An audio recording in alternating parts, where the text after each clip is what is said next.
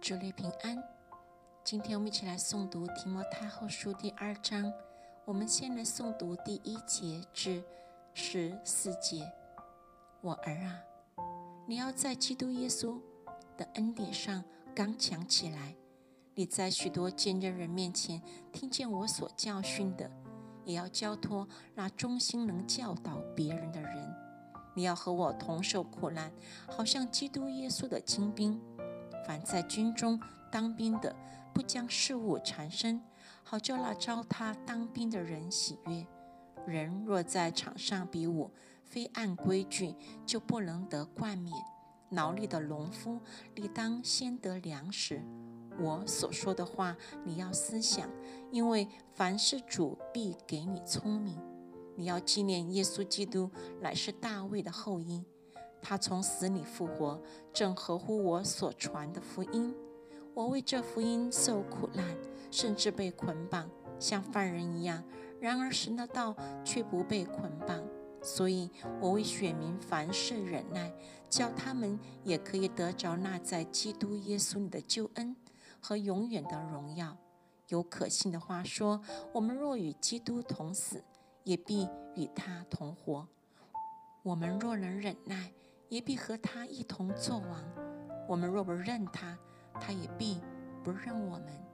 我们纵然失信，他仍是可信的，因为他不能背乎自己。你要使众人回想这些事，在主面前嘱咐他们，不可为言语争辩，这是没有益处的，只能败坏听见的人。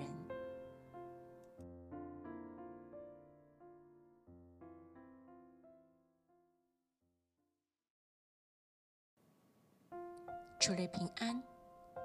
今天我们来诵读提摩太后书第二章，从十五节读到二十六节。你当竭力，在神面前得蒙喜悦，做无愧的工人，按着正义分解真理的道。但要远避世俗的虚谈，因为这等人必进到更不近前的地步。他们的话如同毒疮，越烂越大。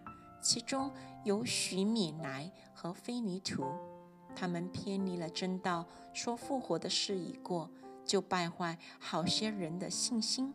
然而神坚固的根基立住了，上面有这印记，说主认识谁是他的人，又说凡称呼主名的人，总要离开不义。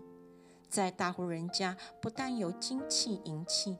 也有木器、瓦器，有作为贵重的，有作为卑贱的。人若自己脱离卑贱的事，就必做贵重的器皿，成为圣洁，合乎主用，预备行各样的善事。你要逃避少年的私欲，同那倾心祷告主的人追求公义、信德、仁爱。和平，唯有那愚拙无学问的辩论，总要弃绝，因为知道这等事是起争竞的。